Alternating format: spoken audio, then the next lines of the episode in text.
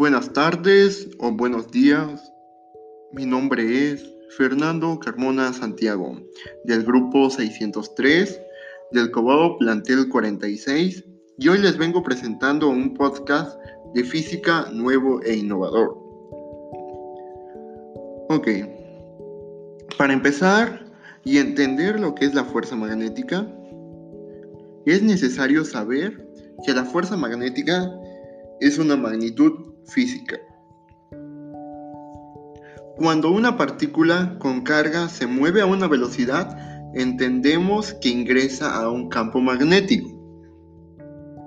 Este al entrar a un campo magnético es afectado por una fuerza, que es la fuerza magnética, ya que se encuentran en interacción dos campos magnéticos, que es el de la partícula y el del campo magnético. Un ejemplo de ello pueden, pueden ser la interacción de dos imanes. Al juntarlos puede ser que se atraigan o se repelen, dependiendo de los polos. Muy bien, la unidad asignada para el campo magnético es Tesla y está representado por una T mayúscula. Algunos de los ejemplos de campo magnético son el campo magnético de la Tierra, es decir, el campo magnético de la Tierra es de 0.01 Tesla. Una unidad médica de resonancia magnética es de 1.5 Tesla. O un imán fuerte superconductor de laboratorio puede llegar a ser hasta de 30 Tesla. Otra de las propiedades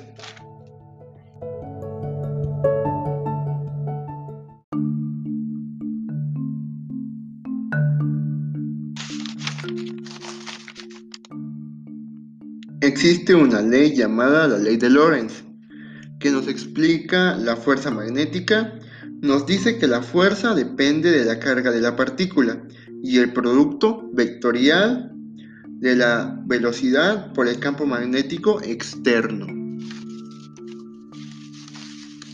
Otra de las propiedades de la fuerza magnética con respecto al campo vectorial es Conocer cuando la velocidad que lleva la partícula y el campo magnético son perpendiculares entre ellos, vamos a obtener la fuerza máxima.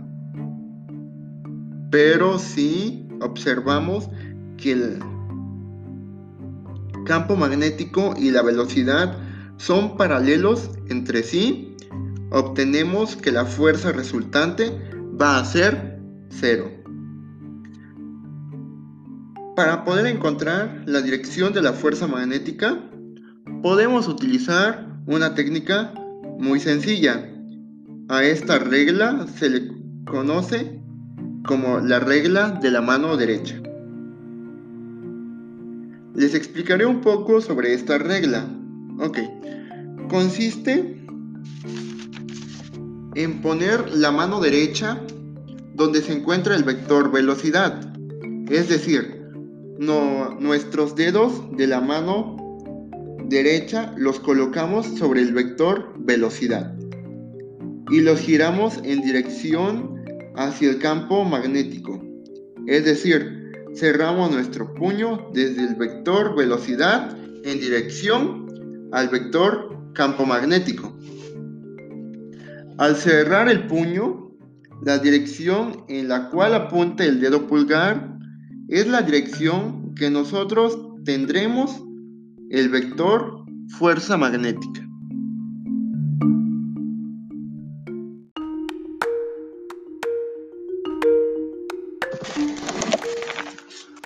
Otra de las características de la fuerza magnética es que cuando es ejercida sobre una carga positiva, tiene una dirección opuesta a la dirección de la fuerza magnética ejercida sobre una carga negativa que se mueve en la misma dirección. Ok, pues con estos datos y con este último dato concluimos este podcast. Espero que sea de su agrado y lo disfrute. Pues muchas gracias por escucharme y hasta luego.